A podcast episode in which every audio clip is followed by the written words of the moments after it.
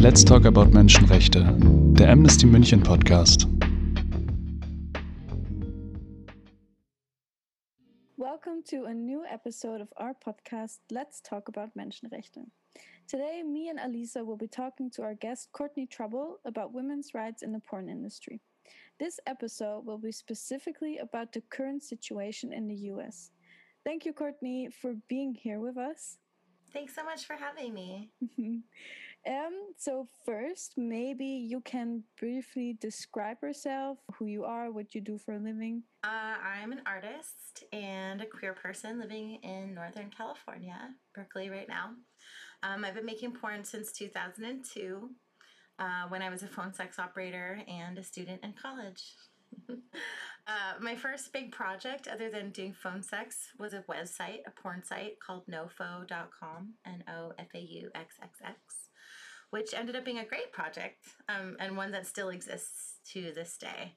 So, that project is a website. I take photographs and I sell them in the members area. I also buy photographs for the members area. So I can have a lot of different places and people included on the site. It's not just uh, models from the United States, it's from everywhere. We have some people in Germany on our website as well. Um, so that's all I focused on what, until about 2005 when I started shooting my first film, Roulette.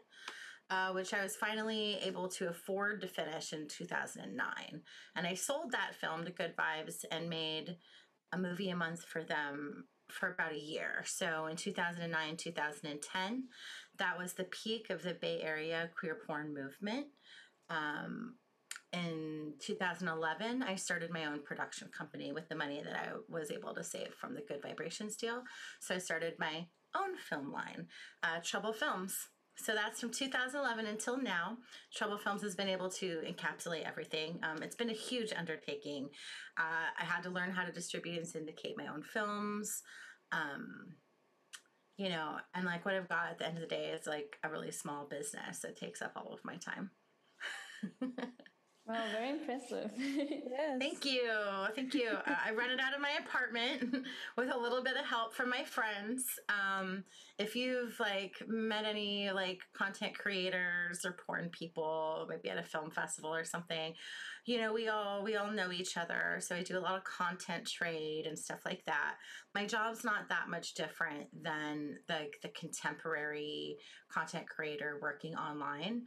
Um, it's just that when I started doing it in 2002, um, none of the none of the physical infrastructure was there to be your own self earning content creator.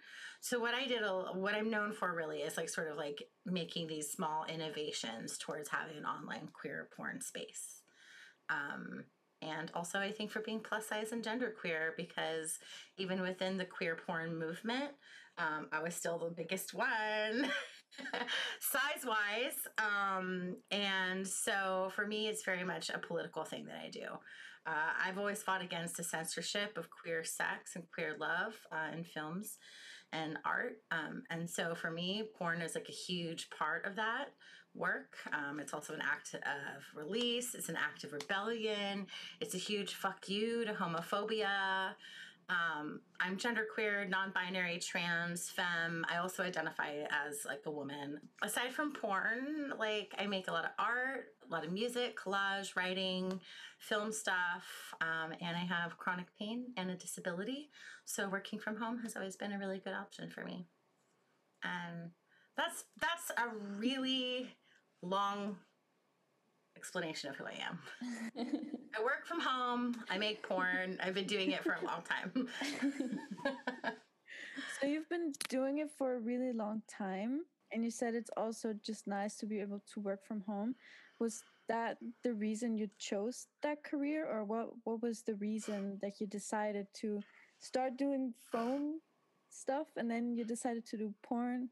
Well, I was eight, so I was 18 when I started doing phone sex. And so what happened was, was I moved out of my dad's house. It was just me and my dad. I moved out of my dad's house into my own apartment with a friend. Um, and at that time, I started getting part-time jobs. Um, one at a like a blockbuster, like a video rental place. Um, one at my college. I was working at the newspaper at my college. I got a job as a co- I was a barista in high school. Like I was always working at coffee shops. Um, and all of those jobs, like I don't think the minimum wage in the United States has actually gone up very much since like the 50s. Like, you know, you're making like $5 an hour in a lot of these jobs. Um, and I don't come from money. I actually come from poverty. My dad had no money when we were growing up. I had no money growing up. It came from no, I, I had nothing. So for me, I had to be really smart about what I was going to spend my time on. Um, and so working for $5 an hour tops at Blockbuster Video was not going to be enough for me to do anything. I would be homeless with a year of, of trying to survive on jobs like that. Um, and I was being sexually harassed at all of these jobs too. And like having like 70 year old men hitting on me constantly. Um, and like, what kind of life is that? So for me, like the phone sex thing was like fun and exciting. And um, I was making way more than $5 an hour. Like that was the main drive for me was the money. And the thing about it is, is like, why would I want to go from being sexually harassed by men at Blockbuster to being in a sexual job with men and a phone sex line. Yeah, because so I monetized my consent. It's your your own yes. choice. So yeah. Yes, my answer to phone sex with a man is resoundingly yes. If you have the money, my answer to a man at Blockbuster who's calling me sweetheart and wants to hang out with me after work is a resounding fuck you. so like my options were to not get paid for that or to get paid for that. Um, mm-hmm. and i think starting doing phone sex is one of the best ideas i ever had because i immediately started working i got to work from home i got to have these interesting experiences. I remember i wrote about them a lot. I was always super i was an 18 year old queer person. I was fascinated by what these men were talking about like what men were interested in and like what they spent their mo- what their money talking about was always very fascinating to me. And the way they sexualized things was always very curious and fascinating to me so way more interesting than working at Blockbuster Video, and the pay was better too. um, at the beginning of phone sex, I was it was not my own pictures. We were catfishing before catfishing was even a thing. so I was using like some porn stars' photos when I was 18 or 19 years old, even though I was probably, yeah, I was super cute. I mean, I started NoFaux. So um, the switch to taking the photos was also sort of a political act because the downside to talking to men, you know, 40 hours a week at the age of 18 or 19 is those are very formative years for your sexuality. Um, and i wanted to do some artistic work that talked about being queer and queer desire because i was as a phone sex operator i was surrounded by the straight masculine desire. So to start thinking about a porn persona that's about queer desire um, and to start thinking about a sex worker persona that's about queer desire and exhibiting that type of desire, I became obsessed with it. The whole idea was like starting to take pictures of my friends. I took a lot of self pic self portraits. Um, and then the time frame from like 2001 to 2005 again i come from poverty i had one digital camera when that digital camera when i got a new one it had a little camera light on it that said you could take video and so I was like, I'm going to make a video. And so then I made my first video on a tiny little camera. And that's what started the filmmaking and like pornography path was like, it was just a really gradual transition from like knowing I wanted to monetize the ma- the male desire and the male attention I was getting, knowing I could make more money that way, and then also being like, but I also want to do this for myself and for my community. Why why is sexual pleasure and pornography and phone sex and this sexual labor, this work, why is this work only being done for men? So to and this is a feminist issue. This is a women's right issue is that porn should be easily accessible for women. It just should be. It's completely unfair that women have to go through so many like barriers, um, both physical, like the physical store being not friendly for women um, and mental this mental hoops you have to go through in order to become a female consumer of pornography these days. So my career path is to try and make that a little bit easier for women and queers to actually access sex work as a customer And what did your friends and family say about it? Were they supportive or did they find it weird? Because it was in the early 2000s, so I Mhm. wasn't that liberal back then and not that common. So what what did No. they say about it? Well, there's always there's always various reactions. I would say during that time, like the Y2K in the United States was experiencing a little bit of like a like a porn is cool type of fad type of thing. Because uh, the internet you were just able to put porn on the internet like in 2000 2001 2002 and so porn was cool uh, like amongst my friends. Like alternative porn got really cool because now porn stars had tattoos. Like so that was a big deal was that like subcultural uh, groups were starting to be represented in pornography and that made it kind of interesting. Um, that being said i grew up in a small town in washington state and it was a college town so that there were cool college kids um, but there were also people it was such a small town that i was making porn for maybe three or four years. And by that time everybody who wanted to make porn in olympia had made porn with me and they were done. And i was done. You know like it was like so at that point i moved to san francisco california where there's way more people. The queer porn movement kind of took off from there. Um, and I didn't tell my dad I was making porn until like I really knew what my project was. So I probably told him what I was doing in 2006, 2007. He already knew I was a phone sex operator. Um, my dad has always been super supportive. Uh, there's this thing in the United States called the Sex Worker Art Show. Um, that went on tour and it came to Olympia, and my dad went to that. So my dad educated himself on sex worker rights when I joined the field.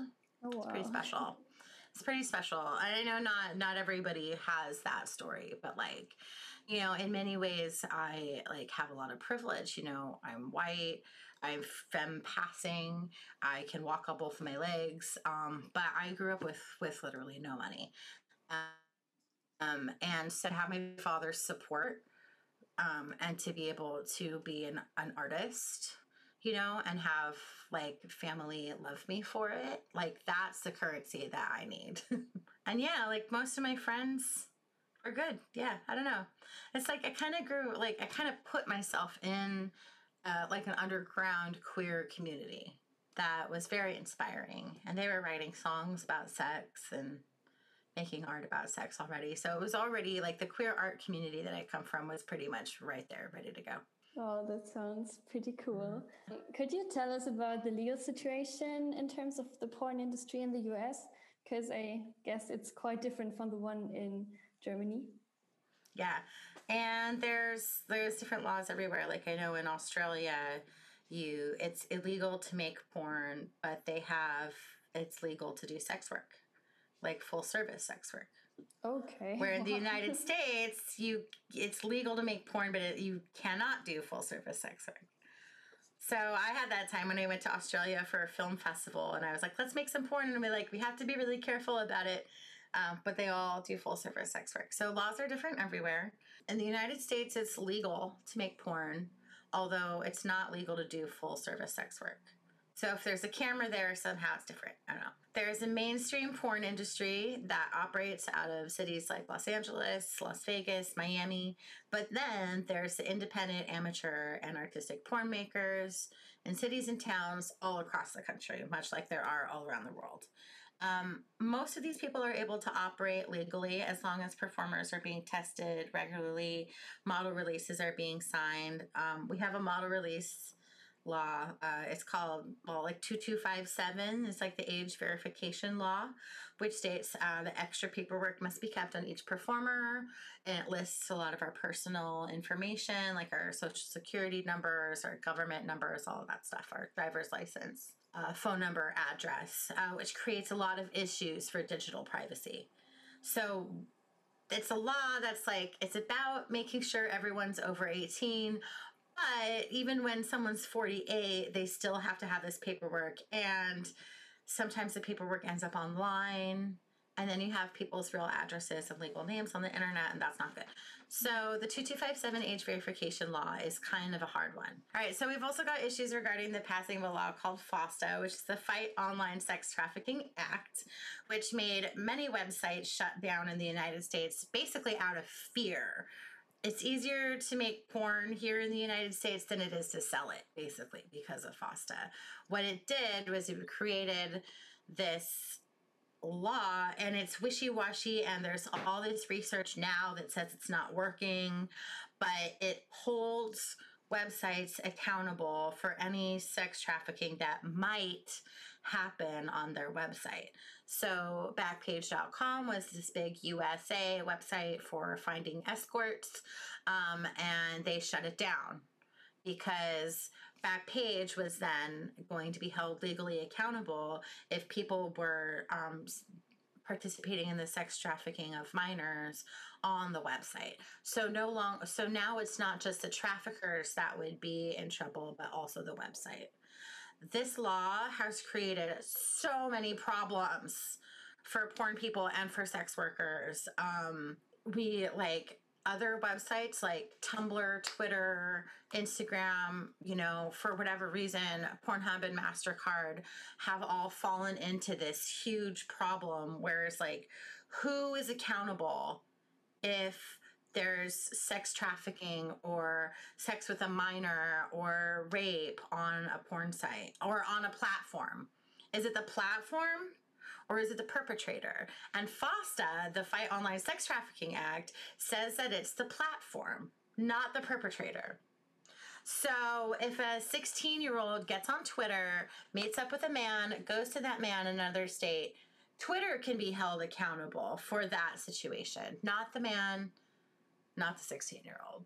So that's what FOSTA is. Um, and it's made it so that Twitter, Tumblr, Instagram, all of these places are now preemptively protecting themselves from the FOSTA law by censoring us. So Instagram, you cannot solicit. You, can't promote your work on Instagram anymore. You can't say follow me on OnlyFans. I, I know we're talking about OnlyFans a little bit, so I'll just keep using that as an example. You cannot say follow me on OnlyFans on Instagram. Really? You you can post your OnlyFans link in your Instagram bio? You what? can, but you can't. They will probably just uh, ghost uh, the shadow shadow ban you. Shadow ban, yeah. Yes. Yes, okay. you can, but they will shadow ban you. And. I've like just this week tried to say, go to here's my OnlyFans link, check it out, and it it got deleted immediately. Like I pressed send, and then it said no, and it gave me my third strike on Instagram. It flagged me itself.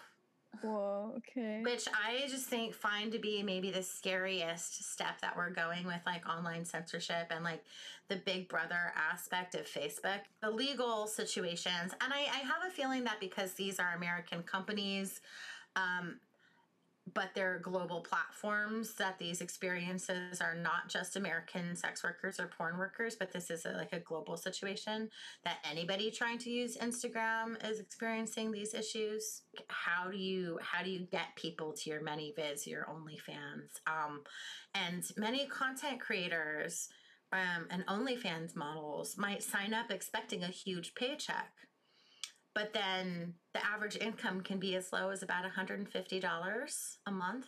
There's like 20 platforms. You could be on all of these platforms and still be homeless if this is your only job.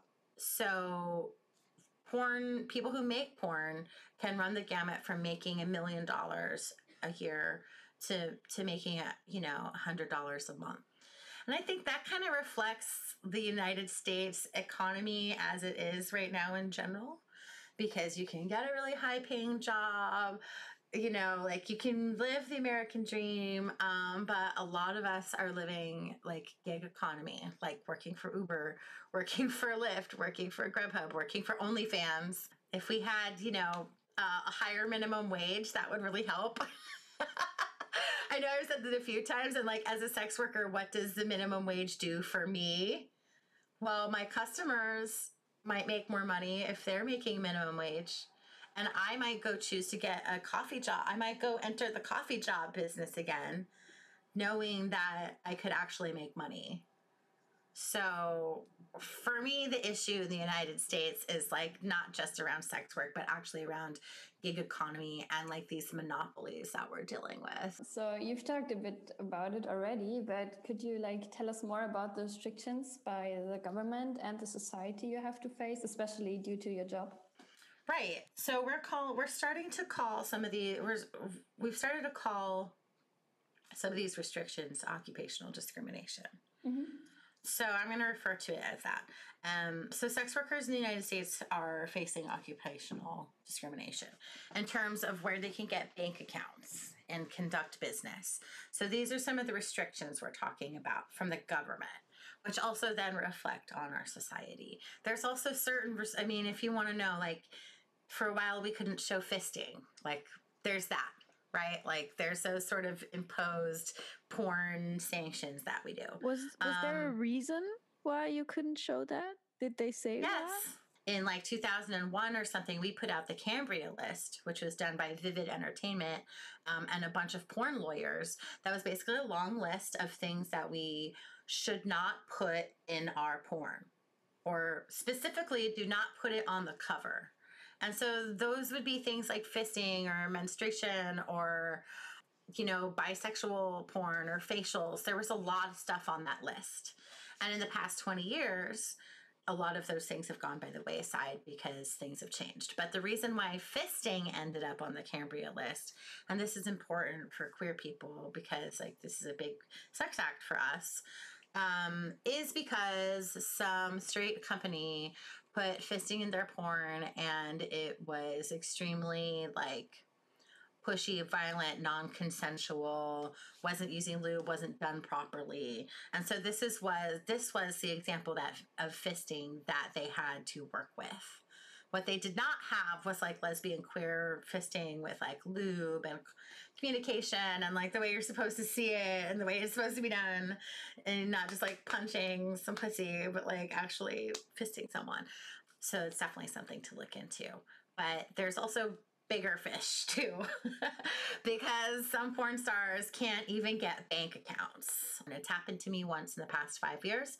It happened to me back with paypal seven years ago. So it's happened to me twice it's happened to probably all the people I've worked with where they've lost something like a Stripe or a payment processor or straight up their whole bank account or their PayPal. So I, I consider that to be occupational discrimination, the way that banks are refusing to work with sex workers, even though we are doing legal work. There's a banking regulation right now in the United States that the Senate is trying to pass. That's literally like end banking against sex trafficking, da da da da da. And they're always trying to conflate porn with sex trafficking, which they're two totally different things. Labor trafficking is different than pornography. It just is. Could you awesome. please uh, describe the pl- problem with Visa and MasterCard a bit more? Right. So, Visa and MasterCard have always considered the adult industry to be a high risk industry. Um, I can tell you, for instance, that the merchant account I go through, I, I take Visa and MasterCard, but, you know, like the fee is like 12%. It's very high because it's a high risk industry. The only thing high risk about it is that customers like to do chargebacks on their credit cards or debit cards and and they end up getting their money back and we end up losing that money. So they can steal uh, steal from us and that makes us the high risk business. So as unfair as that is like i understand that to a certain extent. But what has happened recently with visa and mastercard is that someone wrote an article on the new york times about how pornhub was harboring all of these rapists and sex traffickers, and it was ruining people's lives, and something must be done. And while those stories were totally true, I read the article and I cried. You know, there's there's minors out there, there's 15 year old girls out there who've had their lives completely destroyed. So we go back to FOSTA who's accountable for this? Is it the person or is it the platform?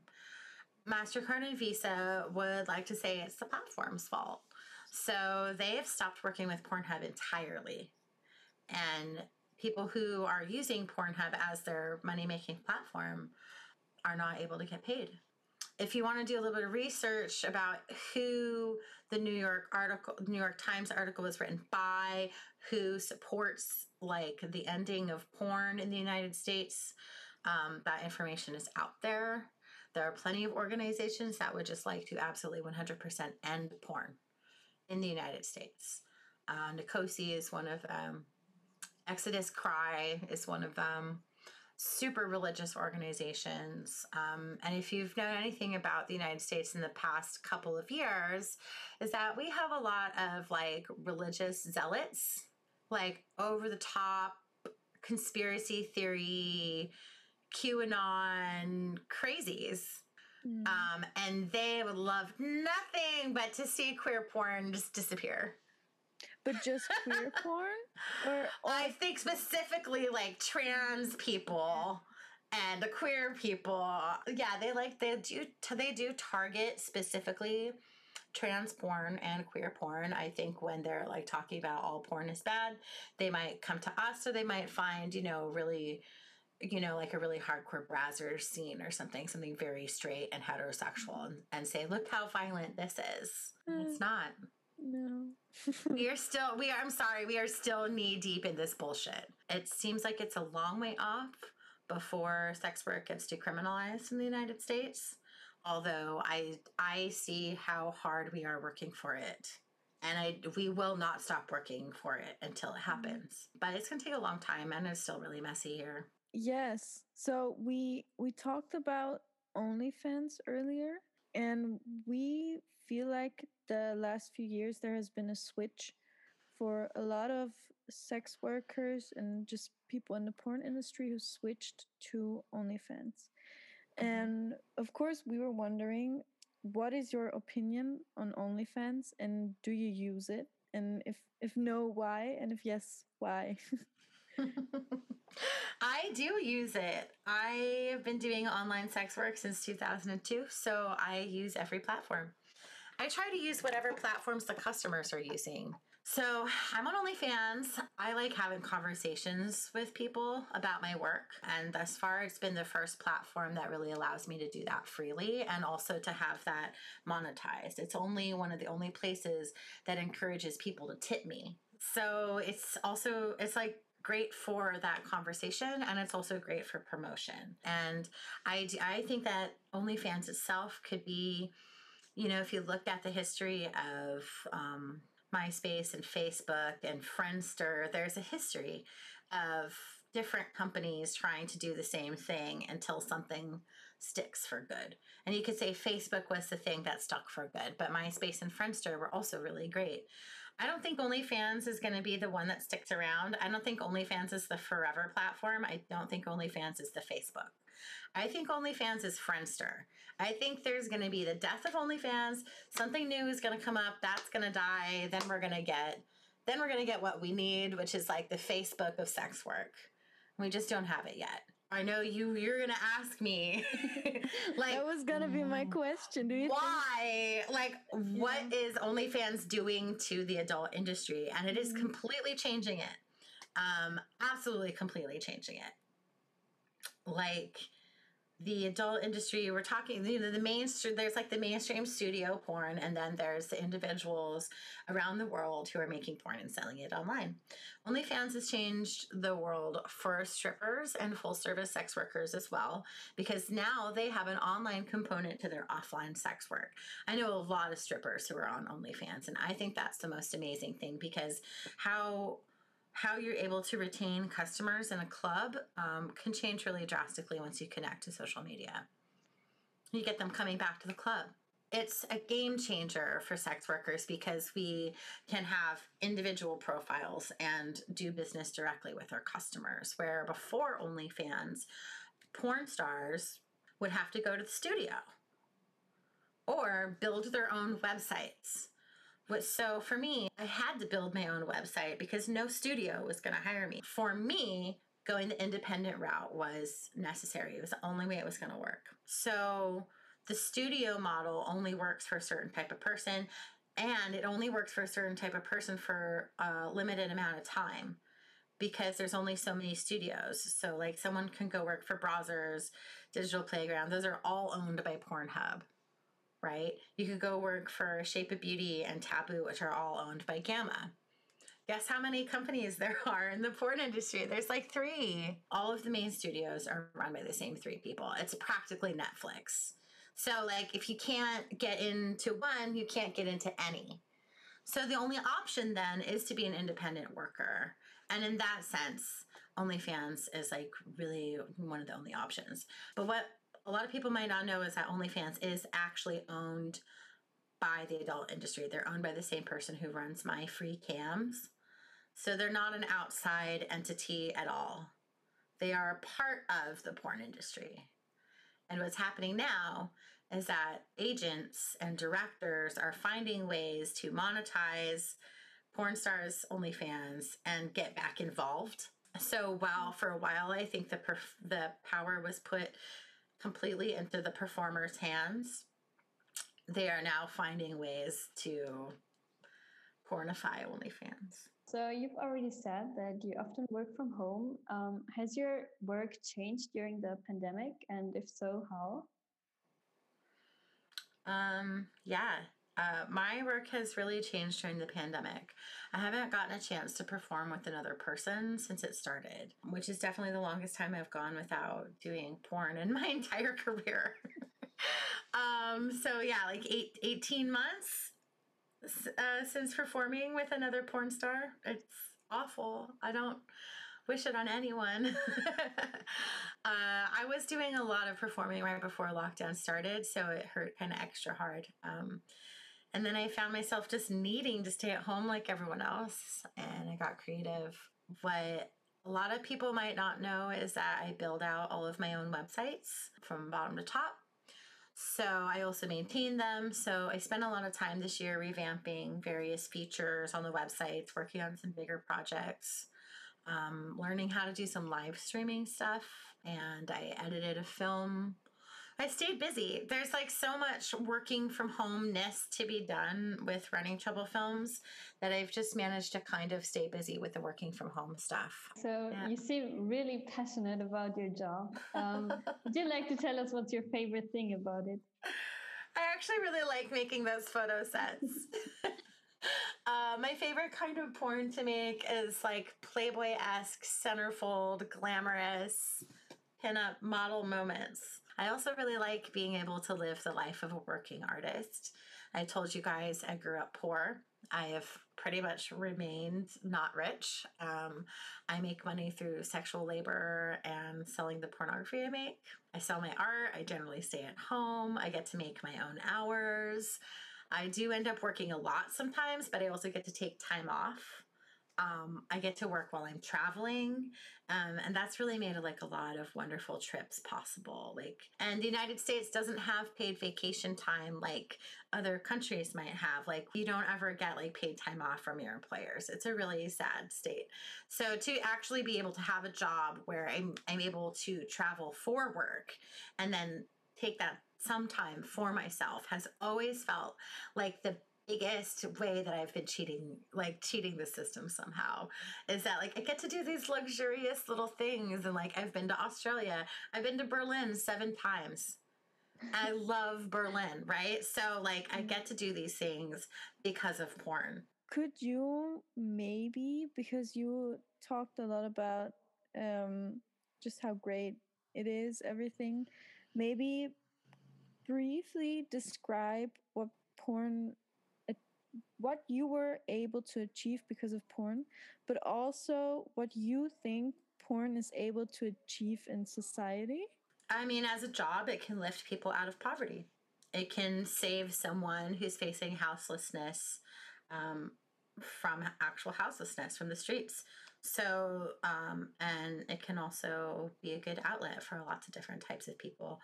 But I think that porn is able to achieve something huge. I think even the most mundane or generic porn serves as a historical document um, of the time and the place that it was made. What you can learn about a certain place and time by looking at the porn that was made there it's got to be fascinating. Like there's super super local porn, DIY, low budget, private porn that's not meant for anybody, right? Um, in the Midwest in America, in Munich, Germany, in Alaska, in Russia, there's all of this porn that maybe only three people have seen, and it's a historical document, and it's important, and it's going to end up in an archive someday. Let's face it. Like you go through people's things, you find their porn. That porn has a lot to say. Like that's the kind of stuff I'm interested in as like a scholar of archives. So archives porn is a great re- is a great resource not only for historians but also visual critics, science, medicine, social justice. Like I said, even the most mundane tape or DVD could be of significance to someone out there.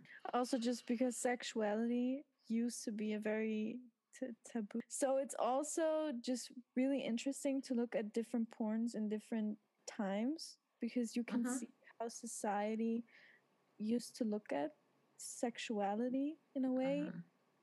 So I think, I mean, sexuality is like the most human thing you can have. um, so I think it's really, really interesting. I, I never thought about it that way, that you can use porn as history. But now that you said it, it's just, it, it seems like such a good idea. Yeah. and, and I know don't I was I nobody really liked your question. Yeah.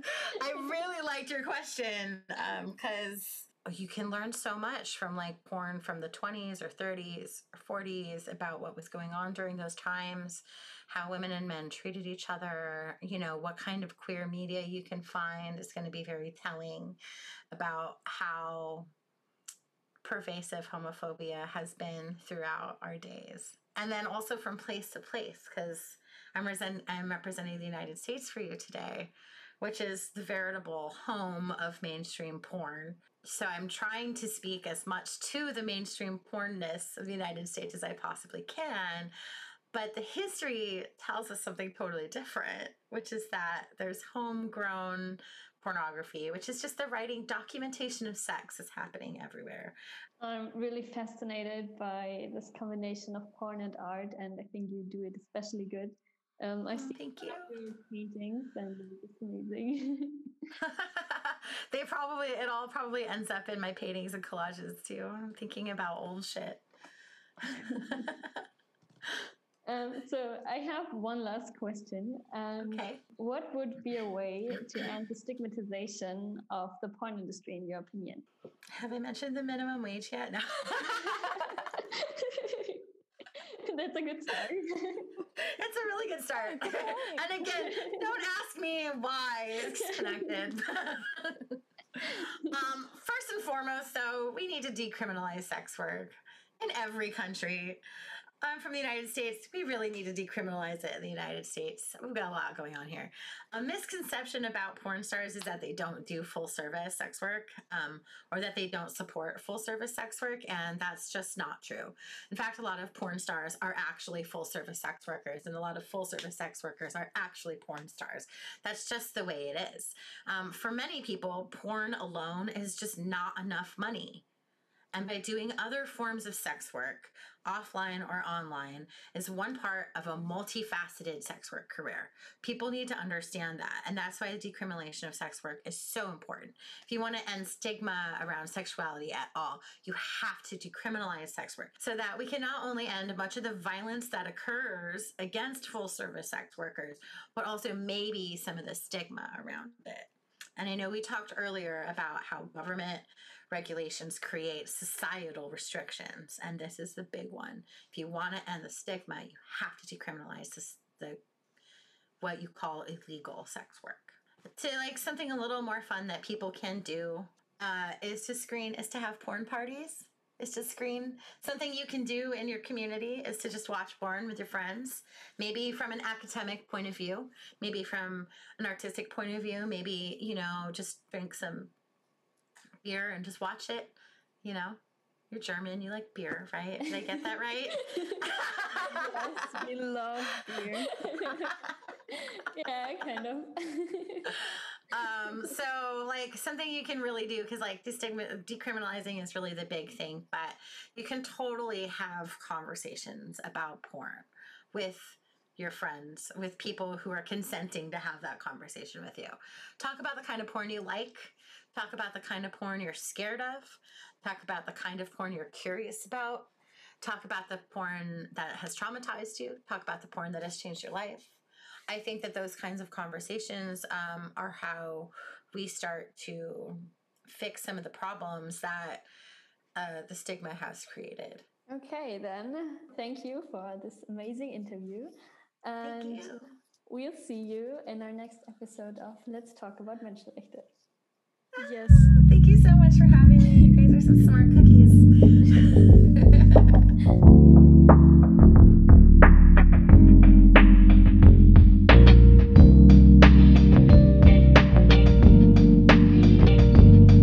Let's Talk About Menschenrechte, der Amnesty München Podcast.